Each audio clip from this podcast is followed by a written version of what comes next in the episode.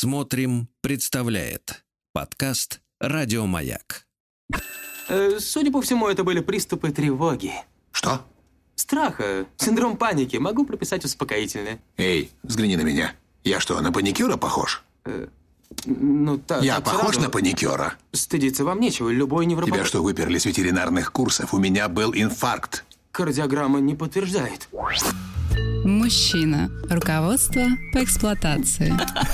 Итак, в студию заносит человека, который сегодня ответит за все. За все. За страдания Владика, за мои переживания, за мучения наших слушателей, которые, выполняя наказ Анатолия Добина, который зовется психотерапевтом, психологом и космическим мыслителем, заставил нас смотреть фильм «Осенняя соната». Конечно, Анатолий, доброе утро. Доброе утро. Вы знаете, утро. легкой компенсацией этим мукам является то торжество, которое мы чувствовали, когда вы не улетели.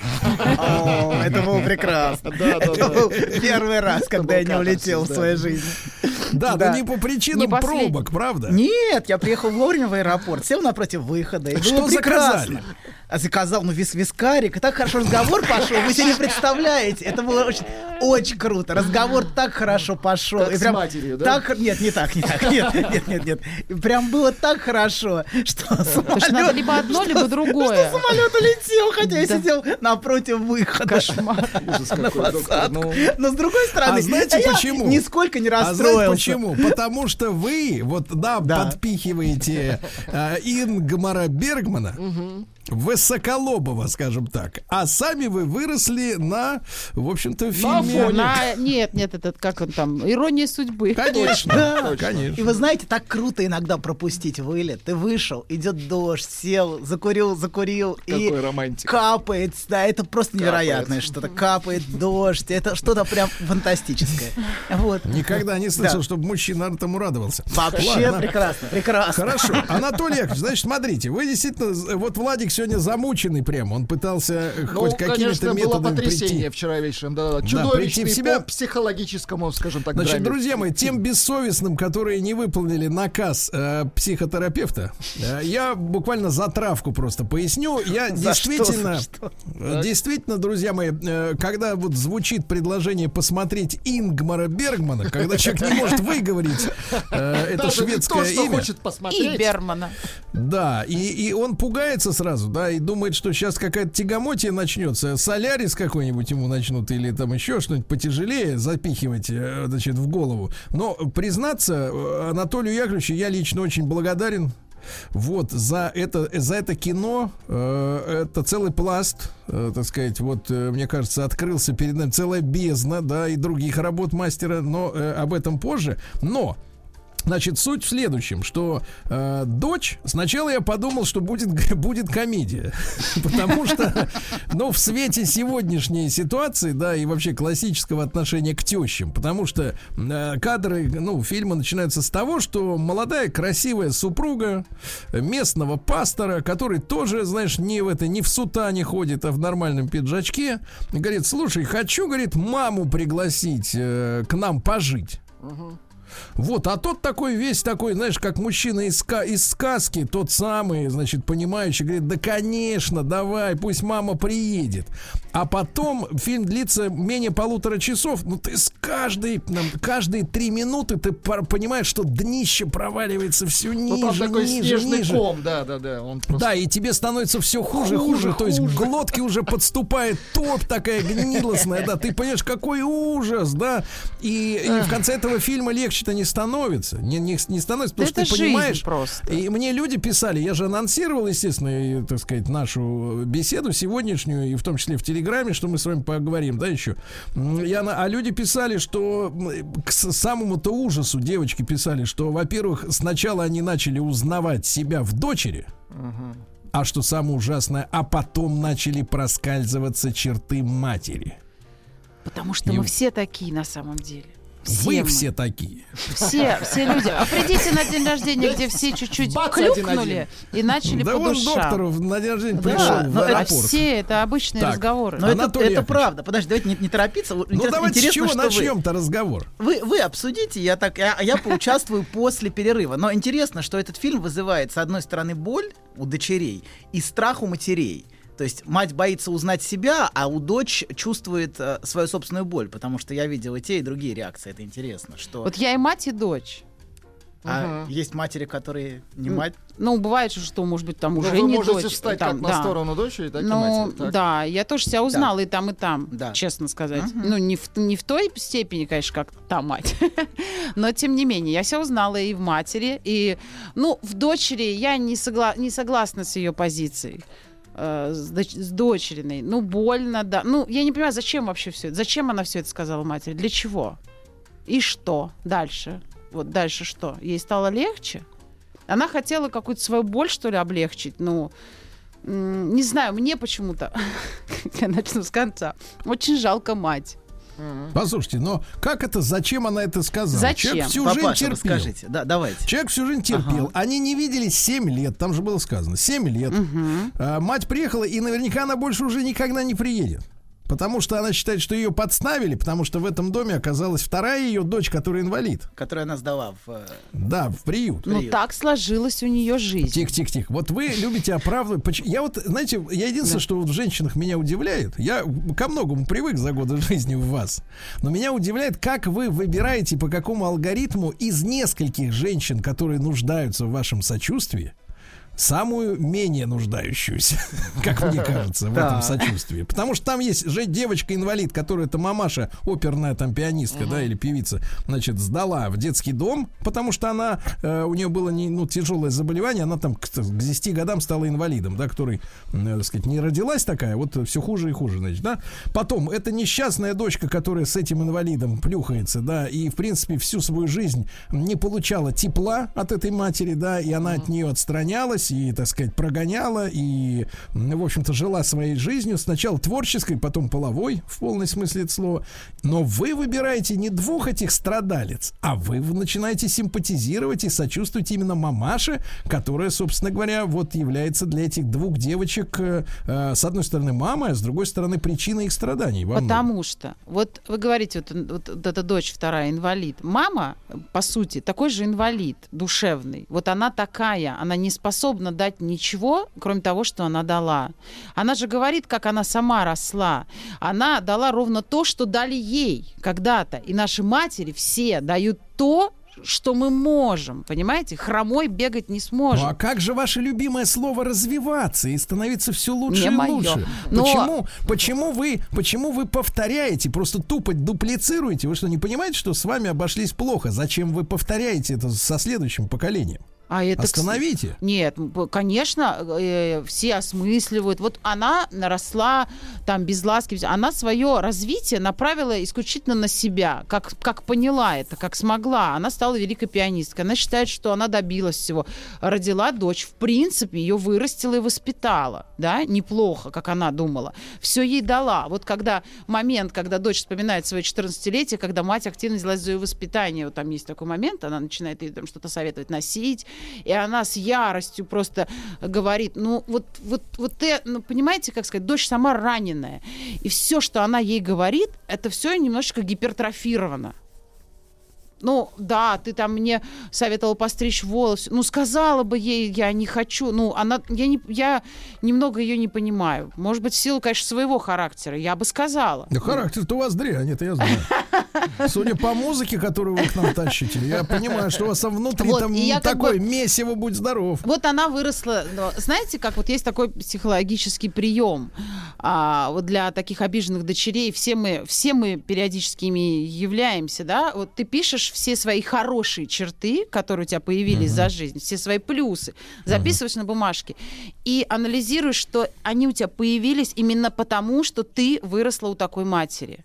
Вот мало внимания давали, у нее образовалось столько внимания, что она сейчас способна дать своей сестре инвалиду, там мужу, и все, что она такая хорошая, она же святая, она же тоже упивается своей Сейчас мы договоримся до того, что и в концлагере люди получали отличный Нет, опыт ну для, при чем тут это не дальше. концлагерь, зачем мы же не будем так все? Ну а как там? Это жизнь для ребенка, это концлагерь. Понимаете, что у нее все- был? Я Это жизнь у нее, Да. концлагерь, потому что ребенок, который, блин, не работает, не зарабатывает, полностью зависит от этих людей, находится в тюрьме у этих матерей. В тюрьме, вы понимаете? Он зависим на 100%, так же, как и в лагере от надзирателя э, заключенный. Никакой разницы нет. Просто э, это взрослый человек, а здесь ребенок. А, а разницы нет, потому что никуда не сбежишь. Не, бе- не сбежишь никуда. Ноль независимости, понимаете вы? И, и ребенок зависит от того, э, что себе мать позволяет делать, как она себя позволяет себе себя вести с этим ребенком. Например, иди отсюда, мне надо позаниматься, поиграть. Пошел вон. Вот и все. В чем разница? 嗯。Я не понимаю, зачем вам выгораживать эту женщину?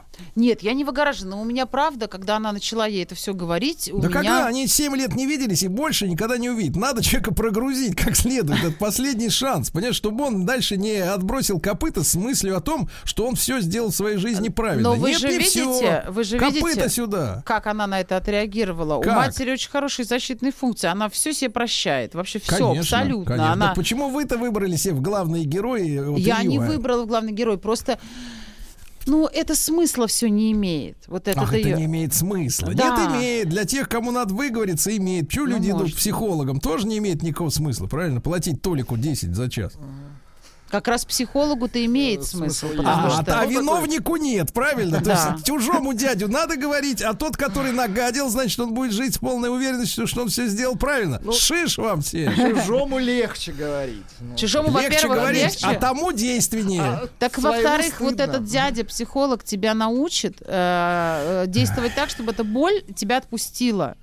Ты не будешь... То- Толя, Толя, прекратите наслаждаться моментом. Вступайте. Ну, хорошо. Да, а, а- а то, что ты высказал, это в любовь. Это не в этом месте, То, товарищ. что ты высказал это виновнику, ничего тебе не даст, кроме Как-то обострения. ничего. А Ну-ка? Толя, скажи, даст? Ну, а определенно ей стало легче. Определенно она она, получила? внешне меняется. Посмотрите, она из, из, из такой, знаете, совершенно мешковатой одежды, женщина вне возраста, в общем, Да. абсолютно такой образ школьной училки. Она, когда становится настоящей, когда она перестает подстраиваться и перестает, потому что она вся, все построено с самого начала на непрерывной подстройке ее под мать. Потому что она знает, что мать не приедет, если она не будет для нее удобной.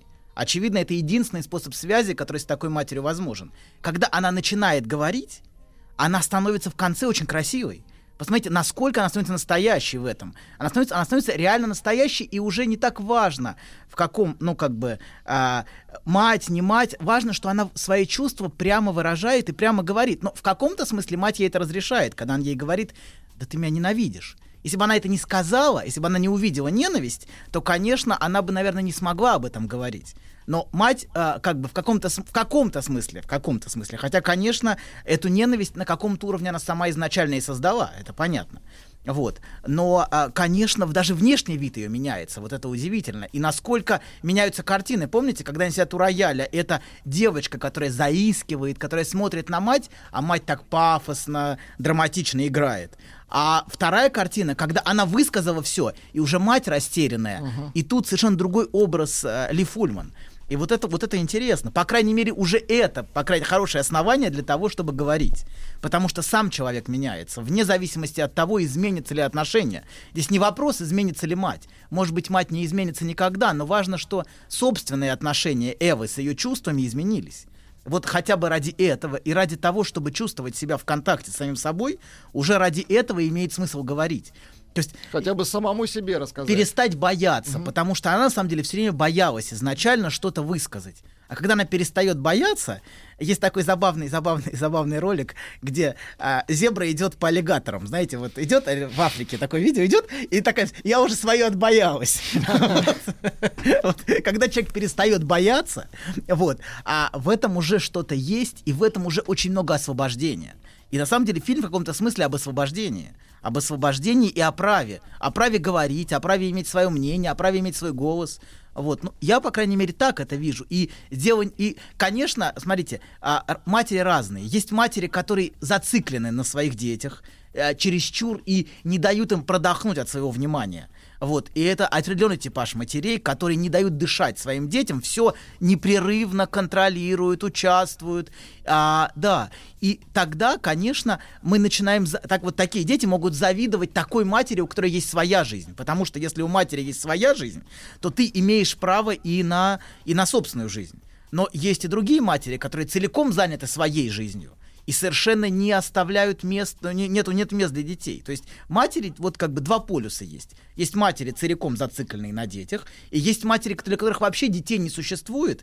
И, как она хорошо сказала, я никогда не могла почувствовать себя для тебя матерью. Я сама нуждалась в матери. Понимаете, Вот. да? Потому что она сама Ей раненая. тоже не додали, да-да-да. абсолютно. Не додали? Но что такое не додали? Это это не вопрос додали, не додали, это вопрос, вопрос того, что ты можешь высказать, понимаете, да? Она тоже обрела право высказать свою боль.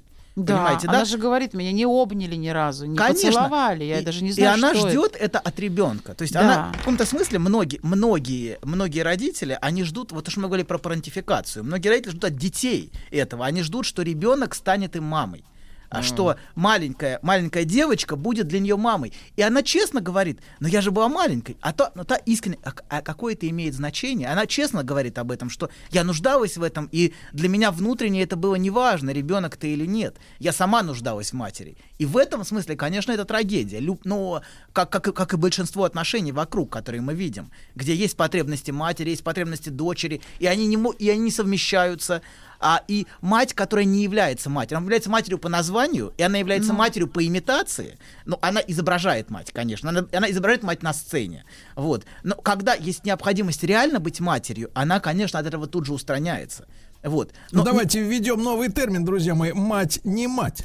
Да, но Изображая ими- мать. имитатор, изображая мать, имитатор, абсолютно. да. Она изображает мать, изображает поцелуй. То есть она как бы она говорит, ты для- была всегда для меня странной. Она, мне, мне кажется, вот это звучит постоянно. Просто тут какая-то вот нестыковка характеров произошла. Мать ждала от нее, она Да. ждала от матери, и они обе, обе, не говоря друг другу о своих ожиданиях, сотворили трагедию, понимаете? Ну- если бы дочь была более открытой, Нет, если, бы мать ну над собой смотрите, ну не работала. может дочь в три года, в четыре года быть матерью для матери. Да это нет, ну, невозможно. матери нет, я Мать, име- но мать, мог- мать ждала это от нее в этом возрасте. Она ждала, что та подойдет, обнимет, позаботится о ней. Понимаете, Просто да? обнимет. Ну хорошо, ладно, ладно. Мы не трогаем мать, просто обнимет. Хорошо, хорошо. Мать, мать правда жалко. Не у надо матери, этого милосердия. у матери Давай, правда, у матери, миллионщицу дави. нет, у матери правда много боли. Конечно, у матери много своей боли, понимаете, и она всегда, э, но она всегда с этой болью жива. Вот эта боль в спине это постоянная ее боль, понимаете, да? Но одновременно ее боль это что-то, что ее отгораживает. У меня болит спина, не подходите ко мне, Ну понимаете? да. То есть Минуточку, а вот ты, да. Аннушка, вот сейчас вот ты выпендриваешься, да, ты скажешь, ты, ты хочешь защититься от того, что какой-нибудь неинтеллигентный человек, а здесь в студии все интеллигенты, вот э, спросит тебя, ты боишься, что дети обвинят тебя в том, что ты плохая мать? Мы так вопрос не ставим, не Этого надо боятся защищаться. все. Вы на- знаете, на вот этот у вопрос. меня, например, вообще, я когда родила пер, ну, первый ребенок, это дочь у меня была, да? Когда я родила дочь, мне ее первый раз дали на руки, вот в роддоме, только я Так. ее получила, я так заплакала. Прям я плакала. От чего? Вот смотрите, я плакала, смотрела на нее и думала, боже, как, какая хорошенькая, мне ее так жалко, что она родилась у такой плохой матери. Да ладно. Хотя я еще только минуту как мать, там, да, сколько две. И мне казалось, она же могла получить такую маму. Я не смогу вот сто процентов быть хорошей мамой. А Вот все вокруг думали, что вы плачете от умиления. Ну, ну, я не знаю, что там. Вот, то есть я, конечно, ну, нас, я не знаю, э, среди моих э, подруг есть э, прекра- ну, девушки, которые говорят, я отличная мать, я уверена, я хорошая мать. Я не могу такого про себя сказать. Я, конечно, боюсь, но я честно вот с детьми этому тебя доктор как раз может научить, как говорить. И я тебя научу. Хочешь поставить Конечно, это у меня есть определенный в страх. бабском круге, да, У меня есть определенный страх, что дети мне так скажут, но я с ними откровенна сейчас. Я говорю, мне и сейчас дочь А вот другой «А вопрос, смотрите, помнишь?» важный, смотрите. А насколько, давайте так, все одеяло все тянет на Ну, себя постоянно. А насколько ребенку, когда он, ну, уже входит в состояние а, осмысленности, да, там 4, 5, 7 лет, доктор, насколько ребенку важно, он же все чувствует, ощущение того, как себя женщина ощущает его мамой? Уверена она в своем материнстве, либо сомневается. Э, Вот это, это, это важно для ребенка? Важно, насколько она искренне. Это гораздо важнее, чем все остальное. Важно, понимаете, мать может изображать мать прекрасно, говорит, что я прекрасная мать, и вот это все, но важно, что она честна. И вот в тот момент, когда ее мать стала честной с ней, первый раз в жизни она в этом фильме стала честной. Она говорила о своей боли, она никогда этого не говорила, уже она всегда избегала. В этот момент, понимаете, что-то происходит, и в этот момент действительно, когда мать честна с ребенком, честна на, на- на определенном уровне, понимаете, на каждом уровне можно быть, ну, честной по-разному. Вот, поэтому, а, конечно, важна именно честность и открытость. И когда, и когда и- и, но самое важное это быть честной с самой собой, со своими чувствами. Вот то, что, то, что Аня говорит про то, что я иск, я вот это правда чувствовала и переживала, и вот в этом есть что очень настоящее. Понимаете? Вот в том, что она плакала, то, что она переживала. И, а, Аня, а теперь вопрос, Аня. Ау. Так. Аня, а насколько женщине современной сложно быть честной? С, с- с кем? С кем Вообще угодно. не бывает. с кем, Нет, Когда да, я, например, говорю, что, Смотрите. ш- говорю, что ценю в женщинах честность, Да. надо мной смеются и быть говорят, честной с самой «Ха-ха, да собой. Это Буратино». самое важное, понимаете, Нет, вы Сергей? знаете, а, вот, например, в семье я честная, ну вот в эмоциях, там, да, в проявлениях, я прям честная, но даже чересчур, наверное, где-то надо менее. Надо ножи от тебя прятать, Аня. Да, да. Ножи прятать. Но не бывает абсолютно честных людей. ну, конечно, не тяжело. бывает. Конечно. Вот посмотри на меня. ну На что. работе, например. Расскажите про свой сон. Я сплю крепким сном. Слышу плач младенца. Иду к холодильнику, чтобы достать молока. Несу ребенку молоко. А оно черное, Бен. Скажи, что это значит? Только без грязи про мою мамашу. Мужчина. Руководство по эксплуатации. Итак, сегодня, дорогие друзья, мы присутствуем с вами при исполнении мечты Анатолия, которую он анонсировал годами. Приходить к нам в студию и разбирать фильмы. Да? Года три назад анонсировал. Э, Да, лет пять, я бы сказал так. Да. Итак, Анатолий Яковлевич сегодня поставил нас перед фактом. Есть фильм «Осенняя соната», в нем все четко указано. Сажаем перед экраном мать, и она начинает нести. А давайте у Анатолия спросим, как он видит этот фильм, да? Да, смотрите, давайте сейчас я поделюсь с вами. Мы сейчас не будем... Хотя зах- он не мать. Не мать. Ну не погодите, он специалист. мать. И не дочь. И Еще даже, и не даже мать. не дочь. Еще не мать, давайте так говорить. Еще не Еще не мать. дочь, еще не Да, смотрите, да, мы те- тему диалога мы трогать не будем. Вот диалог, который с 50 минуты начинается, там 20 минут идет примерно. Ночь. Мы обсудим в следующий раз. То есть на А сладкое. сейчас, да, на сладкое оставим. Сейчас, сейчас поговорим немножко о общей картине, как я это вижу. Смотрите, с чего начинает, начинается фильм? Начинается со встречи. И что мы в этой встрече видим? Мы видим, что дочь подстраивается под доминирующую вот эту мать Приму.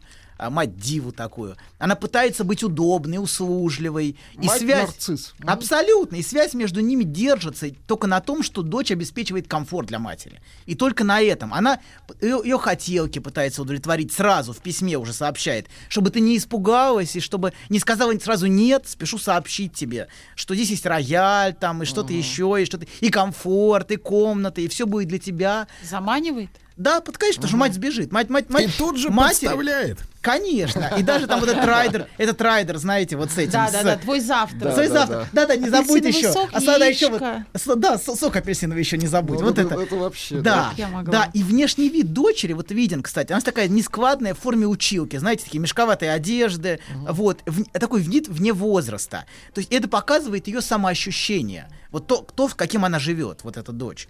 Вот. И та сцена у рояля, которая идет дальше, вот что мы видим? Вот их отношения. Мы видим, с одной стороны, старательность дочери. Она такая старательная, она старательно играет, и она ищет одобрение все время у матери в этой своей игре, как искала его все детство. Как она все детство искала материнской похвалы. Также вот в этой сцене у рояля.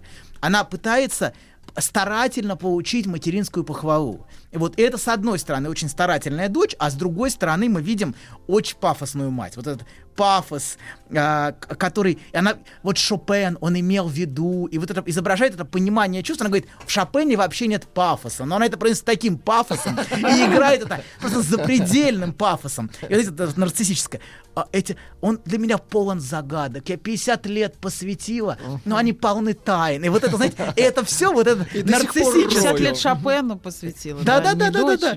Нет, не дочери, это важно, да. И вот это самолюбование, видно, что вот этот образ, знаете, этот Диор, вот это все, она с собой просто любой этот Диор в деревне, вот это все, оно просто, вот это, и она вот это пытается этот нарциссический образ поддерживать поддерживать, вот то, на чем она зациклена. И она всем видом демонстрирует свое превосходство.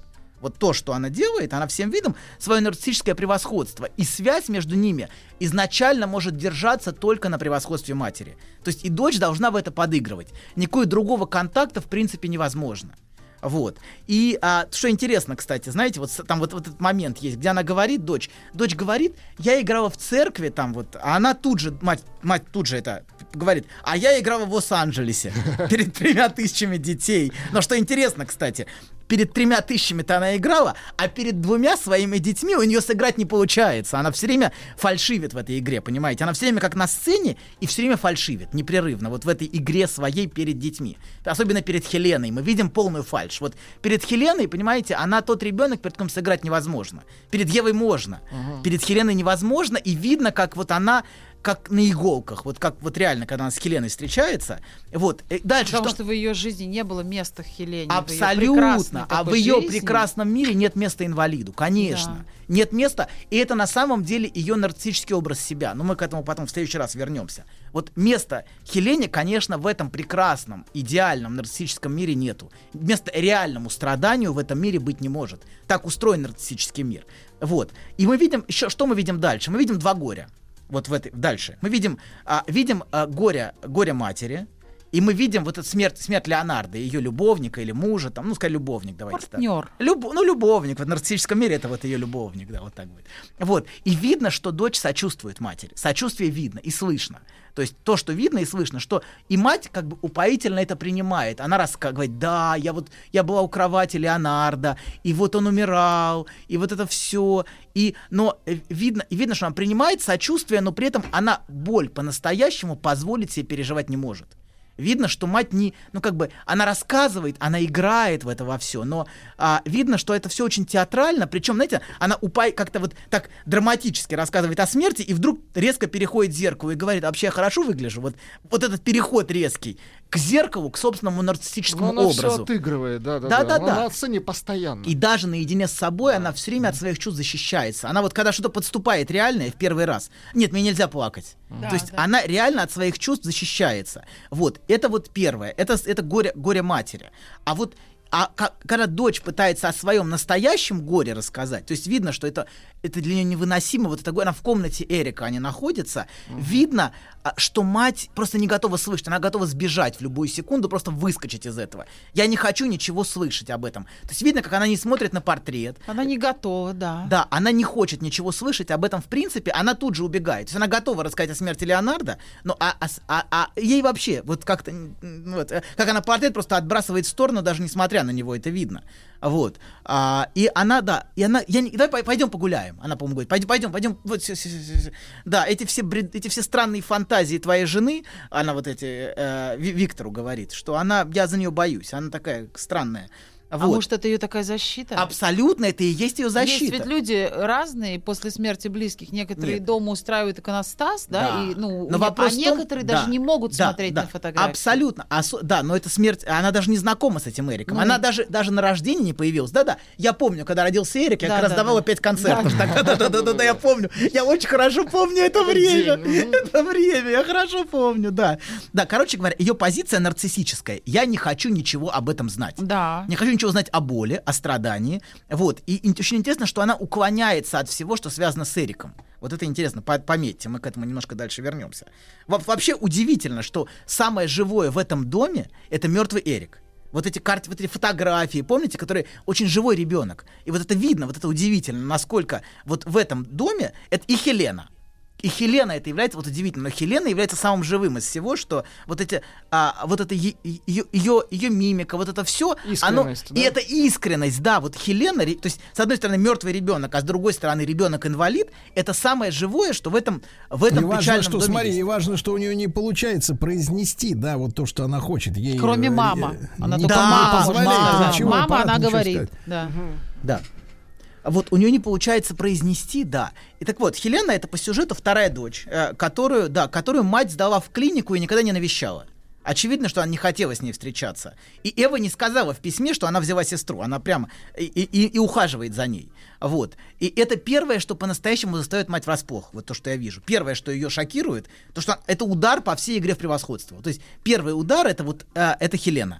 Когда она узнает, что Хелена здесь И мало мне смерти Леонардо, ты еще устраиваешь мне такой сюрприз. Она ее вычеркнула, а это... А, да, и ты мне устраиваешь такой Ну, Потому что ей сюрприз. было бы проще, если бы та тоже ее вычеркнула. Нет, если ей было бы проще, Да. если бы Хелена умерла.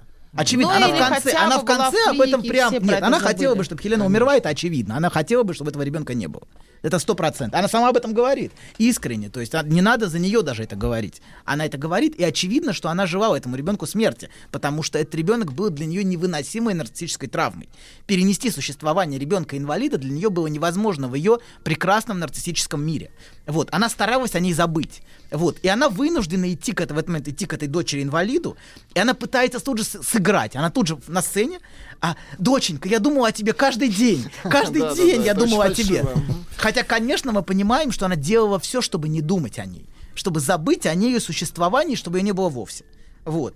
А, и видно, что Хелена ее ужасает. То есть она смотрит на нее, но видно, что а, само существование Хелены, и она настолько отчуждена от нее, что она не понимает. А, то есть, чтобы этого ребенка понимать, нужно его любить. Это видно, что Ева понимает, и вот даже Виктор понимает, то, что они любят ее. И, ну, по крайней мере, Ева точно любит этого ребенка. Вот, сестру свою. И поэтому, а э, мать, она не понимает, потому что она пытается отгородиться, отгородиться от нее и от всех чувств внутри себя. То, от чего она пытается защититься. Вот. И она, на- она- и мать вообще, в принципе, все время защищается от вины. Она даже говорит, она специально это подстроила, чтобы меня мучила совесть. То есть вот это преследование совести и вины, оно Она постоянно... боится. Она боится вины, конечно. Потому что она ее знает, на самом деле. Она ее Она знает. знает, что такое вина, конечно. Конечно, она ее осознает она, прекрасно. Она, она от нее защищается. Вся ее жизнь построена вокруг защиты от вины Да. и защиты от боли. Вот, да, давайте, значит, дальше. Теперь в контексте наших передач, значит, для меня, вот что- почему я, вот сейчас немножко такую интерпретацию, я на самом деле могу дать несколько интерпретаций, но сейчас дам одну, вот одну линию. Давайте так, как, как я это вижу в контексте наших прошлых передач про ложное я. Для меня Эва и Хелена это, это на самом деле в глубине не, не два персонажа, а один. А. Эва и Хелена это единое целое. Это два отношения дочери к матери.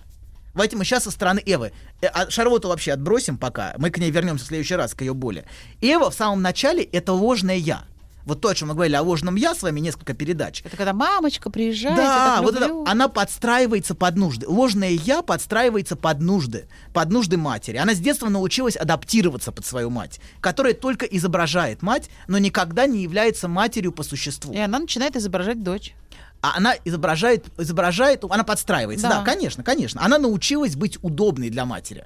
И она, она научилась как-то, чтобы мать как-то ее не отталкивала сразу. То есть подстроиться и сразу предложить что-то матери, чтобы, чтобы ты сразу не сказала нет. Вот. А Хелена, это, это Ева это ложное я. А инвалид Хелена это олицетворение реального внутреннего раненого я дочери. Вот реальность это Хелена на самом деле. Вот. И ее реальные отчаянные потребности в близости, в любви, в принятии, где она отказывается смириться с отвержением. Она все время говорит мама, мама, мама. То есть вот реальный ребенок и реальное раненое я это именно Хелена.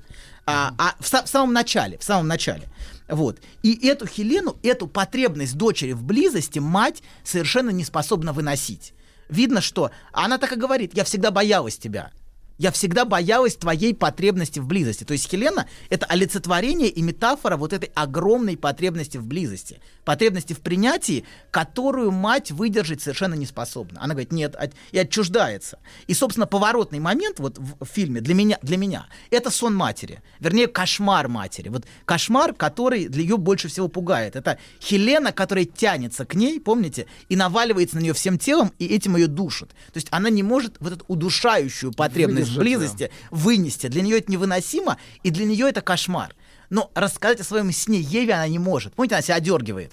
Она пытается, значит, начинает рассказывать, но А потом... Я думала, это Ева. А Нет, как вы нет, это поняли, Хелена. что это Хелена? Ну, по ощущению. Я так чувствую. а я по ощущениям, например, поняла этот сон совершенно Минуточку. Подожди, Он подожди. так Я чувствует. так- ну, это, это- это просто интерпретация, и дальше много установления интерпретации. Знаешь, забавно, вот выложил тебе все, и вроде как полегчало. Нет, серьезно, будто сбросил тяжесть. Молодец. Я... А вы... Док, спасибо. Мужчина. Руководство по эксплуатации. Так, ну что, тяжесть пока не сброшена. Да, товарищи. смотрите, задание на следующий раз пересмотреть вот диалог дочери и матери, там 20 минут с 50 минуты Давайте примерно. прокачаем. действительно. Да-да, сад- садизма добавим, добавим, добавим боли. Так, давайте, хорошо. Так вот, значит, вернемся. А, а, Ева — это ложная я в начале фильма, в начале фильма. А Хелена — это скрываемая от матери реальная потребность в близости, потому что мать не может ее выдерживать. Она прячет от матери изначально а, всю огромную потребность, а, си- свою потребность. То есть это не два, не два персонажа, а один, имейте в виду, для меня. Вот. Да, и, собственно, а, ложное я, оно вообще возникает вокруг отсутствия материнской заботы. Ложное я дочери это так, то есть Эва берет на себя заботу о своем а, отве- брошенном и отвергнутом внутреннем ребенке Хелене. То есть оно так выстраивается. Когда вот эта часть отвергнута, ты сам вынужден быть матерью для самого себя. И сам вынужден заботиться, вот, и исполнять эту функцию. И Ева занимает место, оставленное матерью для внутреннего ребенка-инвалида. Ну, собственно, инвалидом она и стала, потому вот это самоощущение, понимаете, глубокое, отвергнутого собственного я, это и есть самоощущение, вот это инвалидное, собственно, это вот то, как она ощущается. Но при этом это самая живая часть, понимаете? И она должна быть услышана. Вот что важно. Что вот эта часть была услышана. Не вот это все, не вот эта игра с матерью, а вот живая потребность, которая постоянно говорит мама, мама, мама. И ничего кроме этого на самом деле не, ну, не видит, не слышит. Вот, да. Но продолжаем, значит. Дальше самое интересное это диалог матери и дочери. Вот, который изначально скорее монолог, конечно. Изначально это монолог Евы. И когда вдруг становится слышна вся та ненависть и вся та сила ненависти дочери к матери. А вот и мы видим, как, как и на самом деле вот этот вопрос, мать, да ты меня, ты меня ненавидишь, он на самом деле разрешает ей эту ненависть высказать. Как это не удивительно и не странно, то, что мать увидела эту ненависть и сказала, вопрос задала. Хотя она до этого задала, ты меня любишь, кстати, вопрос начался вот с этого. Иначе бы она не заговорила с ней. То есть все равно должно быть какое-то бессознательное разрешение на эти чувства, которое она ждала от матери. Когда она спрашивает, ты меня любишь? А, ну и вот дальше начинается вот это. Вот. И так вот, ненависть, это, знаете, это вот, вот то, что мы видим, мы видим, как отвергнутая любовь превращается в ненависть. Когда, очень, когда любовь отвергается, не принимается. Мы видим эту девочку, которая очень любит мать и очень тянется к ней. Но любовь, которая отвергается, она становится ненавистью, с которой она живет в глубоком отчаянии. И на самом деле ненависть, которая с которой человек сам не принимает, она говорит, я не хотела сама эту ненависть слышать как ненависть. Я себя кусала, я себя, но я не хотела понимать, что это ненависть, которая адресована тебе, и она стала отчаянием. Это вот Бергман очень точно говорит. Вот. И а, самое интересное, что Эва в конце разговора, вот что интересно, превращается из женщины без возраста в очень живую и привлекательную. Вот это очень... То есть она, она реально, она становится очень желанной. Вот в этот образ, когда в конце она э, вот начинает говорить, и у нее появляется голос, и она перестает искать принятие и, и отражение. Понимаете, она до этого все время искала отражение в глазах матери, как в зеркале. Вот этот образ зеркала, где она себе не нравится. А мать говорит, да при ее внешности ей еще повезло. Помните, она Да, говорит, да, Свик? да. То есть вот это зеркало, оно от- отвергает ее. А когда она перестает искать отражение в зеркале, у нее появляется свой собственный голос. Она начинает говорить своим голосом. Вот. И в- вот когда человек говорит своим голосом и не ищет отражения, вот тогда в женщине становится что-то по-настоящему привлекательное, вот что-то реальное. И вот в этой реальности, в этой настоящести что-то вот что-то очень-очень, ну такое очень, очень классное есть. Вот. И интересно, что он вот появляется, вот это, это проявляется в те моменты, когда, вот помните, лицо Эвы, оно становится похоже очень на лицо Хелены в какой-то момент. Когда она вот в крике, в плаче, то есть в каком-то смысле она соединяется с этой Хеленой. И они уже одно целое, которое это высказывает матери. То есть она теперь не расколота, вот, а она теперь становится целостной самой собой. Ну, это одна из интерпретаций, их может быть несколько, я еще раз говорю. Но вот она становится целостной, и у нее есть голос, и теперь она имеет свой голос. Вот что важно, свой собственный. Не ищет одобрения, не ищет поддержки, а говорит от самой себя. Вот. И, а, что, значит, еще что, еще дв- два момента важных, мне кажется, что а, а, у матери, знаете, мать занимала а, все, все детство очень такую интересную нарциссическую позицию. Это, с одной стороны, не приближайся ко мне, а с другой стороны, не- я не дам тебе от меня отделиться. Вот, я не дам. Она все время вторгается. Она, когда та могла от нее начать отделяться, она тут же приходит и вторгается и начинает навязывать свою собственную реальность. Сейчас, подождите, подождите, вы в следующий раз расскажете. Я понимаю, что вы хотите защитить мать. Мы не... э, мы мать- это не дадим. мы дадим, мы дадим в следующий раз. И она вторгается, и самое страшное, она заставляет дочь сделать аборт. Потому что ранняя беременность, на самом деле, это отчаянная попытка дочери отделиться от матери. Это попытка, как бы, а- разорвать эту Что связь. придумать, это пуповину. случайность. Хорошо, абсолютная случайность. Но тем не менее, Это бессознательно, бессознательно это попытка дочери отделиться от матери, но мать не дает этому произойти. Она лучше знает, что нужно для дочери. И в бессознательном смысле, в бессознательном, собственно, Эрик это и есть тот ребенок, который был да, абортирован. Поэтому мать все время от этого внутреннего ребенка выбрасывает. Она не хочет даже думать о своей вине, понимаете? Она говорит с ней, а видно, что для матери это сообщение о ее вине. Почему она так отрицает? И весь этот кусок реальности просто выбрасывает, связанный с Эриком. Вот. И а, мать чувствует, что разговор об Эрике это на самом деле бессознательное обвинение ей. Вот, поэтому она так убегает. И, а, а- и мать в каком-то смысле вот этим абортом, она запрещает своей дочери занимать место матери. То есть это место только мое. Это место мое, и она остается совершенно безжизненной внутри. Видно, насколько Эва безжизненна в начале. И насколько она становится живой, когда она находит контакт со своими живыми реальными чувствами. Вот. И только в этом разговоре а, вот, она как-то воссоединяется с самой собой становится целостной. И в этот момент улетучивается все материнское превосходство. Мы, теперь уже мать становится растерянной девочкой. Вот вначале мы видим девочку Эву, которая заискивает перед примой матерью, которая дает ей урок. Урок вот Шопена и всего. А, в, а второй момент уже мать, мать становится растерянной перед дочерью. Мы видим, теперь уже дочь смотрит, вот так отстраненно, видите? И мы видим, и мать, кстати, тоже гораздо более реальная становится в этом. Мы видим вот, это, вот эти глаза ее в конце, Да. в ней тоже что-то человеческое и очень человеческое есть. И нам Анатолий. очень жалко эту несчастную женщину, которая сбегает от своей боли. Вот. Анатолий. Да. Значит, смотрите, вы, во-первых, даете задание посмотреть внимательнее э, с 50-й минуты, да? Да. А во-вторых, я уличил вас во лжи. Так, давайте. Да, Вы давай. анонсировали, что мы наконец-то начнем смотреть фильмы. А теперь выходит, что мы будем теперь смотреть один фильм. Всегда! Всегда! Мы будем Мне его очень сложно вот сейчас быть честной. Я вам в следующий раз все скажу. Ой-ой-ой. Еще больше подкастов «Маяка» насмотрим.